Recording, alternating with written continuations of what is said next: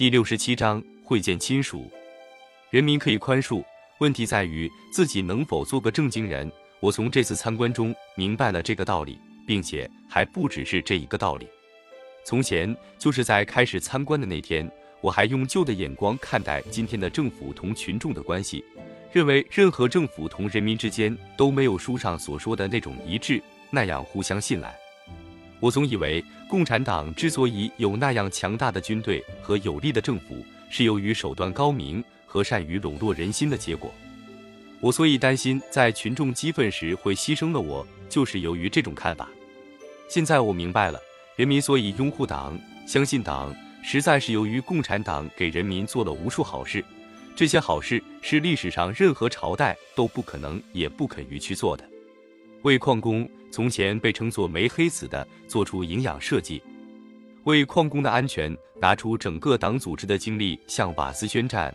让大观旅馆的命运变成下棋赏花的晚景，让百分之八十的单身汉从大房子搬进新房，让存在了若干世纪的妓院、赌馆、鸦片馆从社会上消失。在过去，哪个政府能够和肯于去做这些事呢？从前，我有时还这样想：也许在新社会里，只有穷人得到好处，那些有钱的人、旧社会里有点地位的人、跟我们这类人有瓜葛的人。以及汉族之外的少数民族，恐怕都说不上满意。参观后不久，我亲眼看到了我的亲属，我才明白了，这还是过时了的旧眼光。原来满意这个新社会的，在新社会里找到自己前途出路的，竟包括了那么广泛的阶层，实在是历史上空前的。人民可以宽恕，问题在于自己能否做个正经人。我从这次参观中明白了这个道理。并且还不只是这一个道理。从前就是在开始参观的那天，我还用旧的眼光看待今天的政府同群众的关系，认为任何政府同人民之间都没有书上所说的那种一致，那样互相信赖。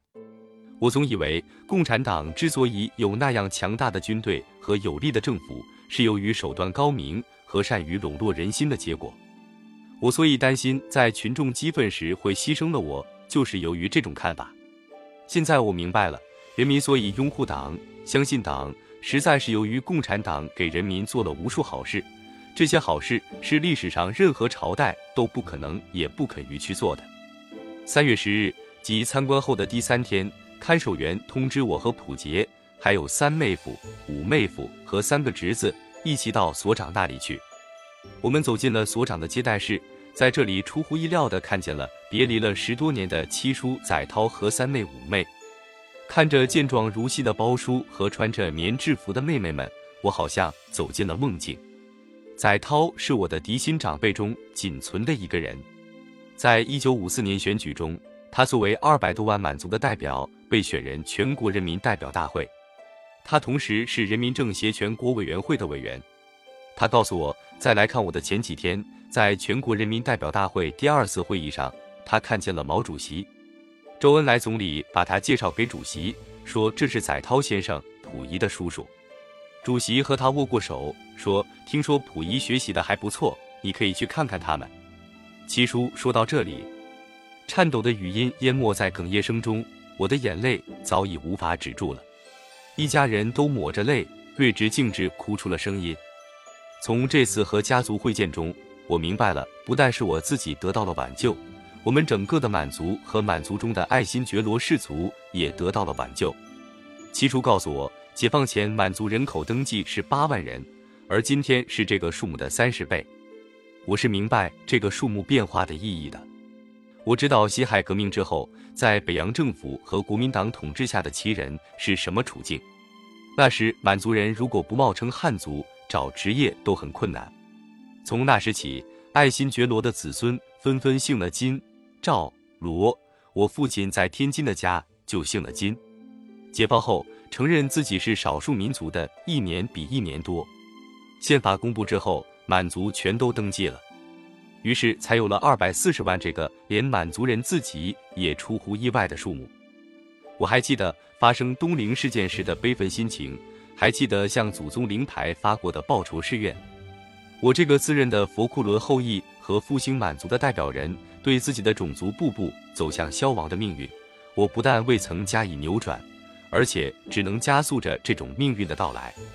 只是在声称扶持满族的日本人和我这个以恢复祖业为天职的集团垮台之后，满族和爱新觉罗氏的后人才有了可靠的前途。由八万变成二百四十万，这就是一个证据。这个历史性的变化，包含有爱新觉罗的后人，包含有过去的涛贝勒和过去的三格格、五格格。七叔这年是六十九岁，身体健壮，精神旺盛，几乎使我看不出他有什么老态来。我甚至觉得他和我说话的习惯都没有变。解放以后，他已将近古稀之年，参加了解放军的马政工作，兴致勃勃地在西北高原上工作了一段时间。在谈到这些活动的时候，他的脸上露出了愉快之色。他又告诉我，他正打算到外地去视察少数民族的工作，以尽他的人大代表的责任。提到这些，他脸上更发出了光彩。在那数目降到八万的时候，哪个满族的老人的脸上能发出光彩来呢？解放军刚刚进入北京城的时候，有许多满族的遗老是不安的，特别是爱新觉罗氏的后人。看了约法八章之后，还是惴惴然、惶惶然。住在北京的这些老人，大多不曾在满洲国和汪精卫政府当过新贵，但也有人并非能够忘掉自己天皇贵胄的身份，放弃掉对我的迷信。所以，在我当了囚犯之后，他们比旧时代更感到不安。加上每况愈下的满族人口的凋落和自身境况的潦倒，他们的生活是暗淡无光的。对解放军是不曾抱什么幻想的。最先出乎他们意料的是，听到东北人民政府给满族子弟专门办了学校，后来又看见有满族代表也走进了怀仁堂，和各界人士一同坐在全国人民政治协商会议的会场上，参加了共同纲领的讨论。接着，他们中间不少人的家里来了人民政府的干部，向他们访问，邀请他们做地方政协的代表。请他们为满族，也为他们自己表示意见，请他们为新社会的建设提供自己的才能。在北京，我曾祖父道光帝的后人，以及敦亲王、恭亲王和纯亲王这三支的子弟，土字辈的，除了七叔家的几个弟弟比较年轻之外，其余都已是六十以上的老人。我的堂兄普丹金，字雪斋，廷亲王一从之孙，多罗贝勒载营之子，擅长绘画。书法和古琴，这时已六十多岁，他没想到又能从墙上摘下原已面临绝响厄运的古琴。他不但自己每星期有一天在北海之滨，能和新朋旧友们沉醉在心爱的古老艺术的享受中，而且也从年轻的弟子身上看见了民族古乐的青春。他当选为古琴研究会的副会长、书法研究会的会长，被邀进了一个区的政协，又是中国画院的画师。蒲丹金的胞兄弟蒲丹坚也是一位老画家，这时也被聘为北京中国画院的画师。这位年近古稀的老人又挥笔向青年一代传授着中国画。他的亲叔伯兄弟普修，载濂的次子，是睿直的胞叔。他曾做过乾清门行走。我在长春时曾委托他在天津看管过房产，后来双目失明，丧失了一切活动能力，生活潦倒无依。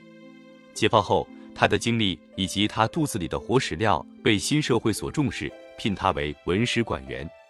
这种文史馆全国各地都普遍设立着，里面有前清的举人秀才，也有从北洋政府到蒋介石朝代各个时期各个事件的见证人，有辛亥革命以及更早的同盟会举事的参加者，也有最末一个封建宫廷内幕的目击人。经过他们取得了大量的近代珍贵史料，在他们的晚年。也为新社会贡献了自己的力量。双目失明的修二哥对生活有了信心，心满意足地回忆着清代史料，想好一段，口述一段，由别人代为记录下来。这些已经被新社会视为正常的现象，到了我的心目里却是非常新鲜、印象强烈的新闻。而印象更强烈的、更新鲜的是我亲眼看到的妹妹们身上的变化。半年前，我和北京的弟弟妹妹们通了信，从来信中我就感觉到了我的家族正在发生变化，但是我从未对这种变化认真思索过。在伪满时代，除了四弟和六妹七妹外，其余的弟弟妹妹都住在长春，大崩溃时都随我逃到通化。我做了俘虏之后，曾担心过这些妹妹会因汉奸家属的身份而受到歧视。二妹的丈夫是郑孝胥的孙子，三妹、五妹的丈夫一个是皇后的弟弟，一个是张勋的参谋长的儿子，全是伪满忠孝。四妹夫的父亲是清末因杀秋瑾而出名的绍兴知府。这几个妹夫不是伪满的军官，就是伪政权的官吏。只有六妹夫和七妹夫是两个规规矩矩的读书人。不过，他们会不会被汉奸头子的哥哥牵累上呢？我心里也没有底。这类的顾虑是同伴们共有的，我的顾虑比他们更大。后来在通信里才知道，这种顾虑完全是多余。弟弟和妹妹同别人一样有就业机会，孩子们和别人的孩子一样。可以入学、升学以及享受助学金的待遇。四弟和七妹还是照旧当着小学教师，六妹是个自由职业者，画家，五妹做了缝纫工人，三妹还是个社会活动家，被街道邻居们选作治安保卫委员。尽管他们自己做饭、照顾孩子，但是他们在信中流露出的情绪总是满意的、愉快的。我放了心。现在我看到了他们。听着他们和自己的丈夫谈起别后经过，使我联想起了过去。我还记得五妹夫老万睁着他那双大眼睛问五妹：“你真会骑车了？你还会缝纫？”这是在他接到他的来信后就感到十分惊讶的问题。他现在又拿出来问他了。他的惊讶是有根据的。谁料得到从小连跑也不敢跑，长大了有多少仆妇和使女伺候？没进过厨房、没摸过剪刀的五格格，居然今天能骑上自行车去上班，能拿起剪刀裁制衣服，成了一名自食其力的女缝纫工人呢？更令我们这位学委会主任惊异的是，他的妻子回答的那么自然，那有什么稀奇？这不比什么都不会好吗？要知道，假如过去的五格格说这样的话，不但亲戚朋友会嘲笑他，就连他自己也认为是羞耻的。那时候他只应该会打扮，会打麻将，会按着标准行礼如仪。而现在他拿起了剪刀，像个男子一样骑上自行车，过自食其力的生活了。三妹的经历比五妹更多一些。日本投降以后，他没有立刻回到北京，因为孩子生病，他和两个保姆一起留在通化。财产是没有了，他恐怕留下的细软财物和自己的身份引人注意。就在通化百香烟摊卖旧衣，在这个期间，他几乎被国民党特务骗走。他上过商人的当，把划不着的火柴批发给他。他经过这些不平常的生活，到一九四九年才回到北京。解放后，街道上开会，他不断去参加，因为在东北接触过解放军和人民政府，他知道些政府的政策，得到了邻居们的信任，被推选出来做街道工作。他谈起来最高兴的一段工作是宣传新婚姻法，这个经历在别人看来也许平淡无奇，在我可是不小的惊异。他过去的生活比五妹还要娇贵，每天只知道玩，向我撒娇。每逢听说我送了别人东西，总要向我打听讨赏。谁料得到，这个娇慵懒散、只知道谢恩讨赏的三格格，竟会成了一名社会活动家？乍一听来，真是不可思议。但这个变化是可以理解的。我理解他后来为什么那么积极地宣传新婚姻法，为什么他会在向邻居们读报时哭出来，因为我相信他说的这句话：“我从前是什么？是个摆设。”从前他虽然有着一定文化水平，名义上是个贵妇，而实际上生活是空虚的、贫乏的。他和三妹夫在日本住着的时候，我曾去信叫他把日常生活告诉我。他回信说：“我现在坐在屋里，下女在旁用熨斗烫衣服，老仆在窗外浇花，小狗瞪着眼珠蹲着，看着一匣糖果，实在没有词儿了。现在生活给他打开了眼界，丰富了思想。当邻居那样殷切地等他读报时，他才觉出自己有了存在的意义。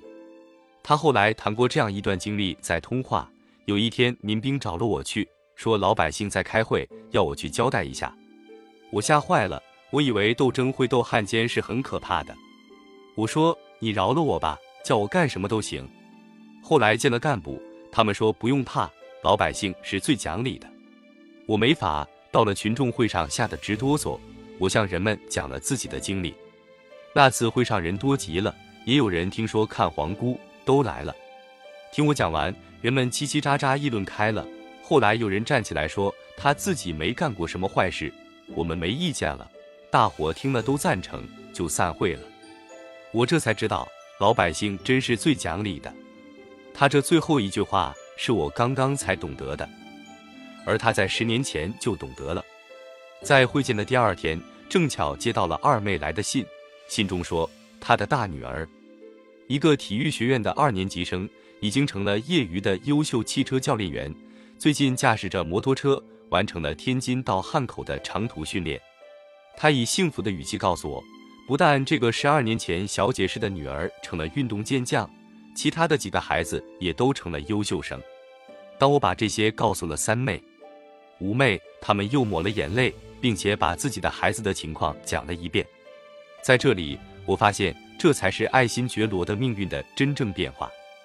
我曾根据一九三七年修订的玉蝶和妹妹弟弟们提供的材料做过一个统计。爱新觉罗是唇王这一支，从崽字辈算起，婴儿夭折和不成年的死亡率，在清末时是百分之三十四，民国时代是百分之十，解放后十年则是个零。如果把爱新觉罗全家的未成年的死亡率算一下，那就更令人触目惊心。只算我曾祖父的后代，崽字与普字辈未成年的死亡率，男孩是百分之四十强，女孩是百分之五十弱，合计是百分之四十五。在夭亡人口中，不足两岁以下的又占百分之五十八强。这就是说，道光皇帝的后人每出生十个就有四个半夭折，其中大半又是不到两岁就死了的。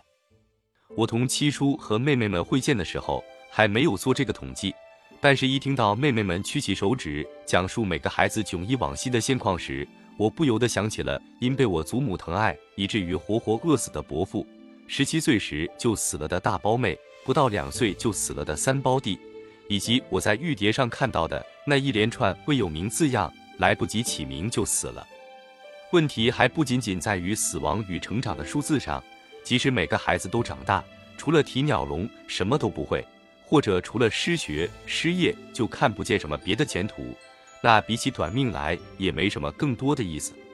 在民国时代，八旗子弟的命运大部分正是如此，长一辈的每天。除了提着鸟笼溜后门，就是一清早坐着喝茶，喝到中午吃饭时，十个八个碟儿的萝卜条、豆腐干摆谱，吃完饭和家里人发威风。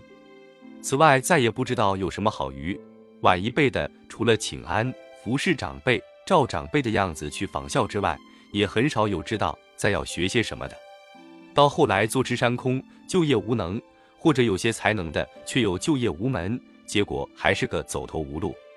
这类事情我知道的不少，现在是全变了。我从这次会见中深刻的感受到，我们下一代的命运与前一代是如何的不同，他们受到的待遇实在是我从前所不敢期望的。在北京的一个弟弟和六个妹妹，共有二十七个孩子，除了未达学龄的以外，都在学校里念书，最大的已进了大学。我七叔那边有十六个孙儿孙女。和重孙儿、重孙女，二十八岁的长孙是水电站技术员，一个孙女是军医大学学生，一个孙女参加过志愿军，立过三等功，已从朝鲜复员回来，转入大学念书。一个孙女是解放军的文艺工作者，其他的除了幼儿或在校，或就业，没有一个游手好闲的。过去的走马放鹰、提笼逛街的上代人生活，在这一代人眼中成了笑话。下一代人也有例外的命运，那是生活在另外一个社会里的普杰的女儿。她有两个女儿，那时跟他们的母亲住在日本，最大的十八岁。在我们这次跟亲属会见的九个月后，普杰的妻子从日本寄来一个悲痛的消息：这个大女儿因为恋爱问题跟一个男朋友一起自杀了。后来我听到种种传说，不管怎么传说，我相信那男孩子跟我的侄女一样都是不幸的。在不同的时代和不同的社会里，青年们的命运就是如此不同。从这年起，管理所就不断来人探亲。值得一说的是，顽固的怀疑派老刘看见了他的学艺术的女儿，并且看见了女儿带来的女婿。女儿对他说：“你还不相信，爸爸？我在艺术学院，这就是我的朋友。”他说：“我信了。”女儿说：“你明白不明白？如果不是毛主席的领导，我能进艺术学院吗？我能有今天的幸福吗？”他说：“这也明白了。”女儿说：“明白了，你就要好好的学习，好好的改造。”老刘明白了的事情，老张也明白了。他因为儿子叫他先生，几乎发了疯。这时他女儿来看他，带来了儿子的一封信。他把这封信几乎给每个人都看了。爸爸，我现在明白了，我有过错的情绪。团组织给我的教育，同志们给我的批评，完全是对的。我不应该对您那样。您学习中有什么困难？我想您学习中一定用得上金笔。我买了一支，托姐姐带上。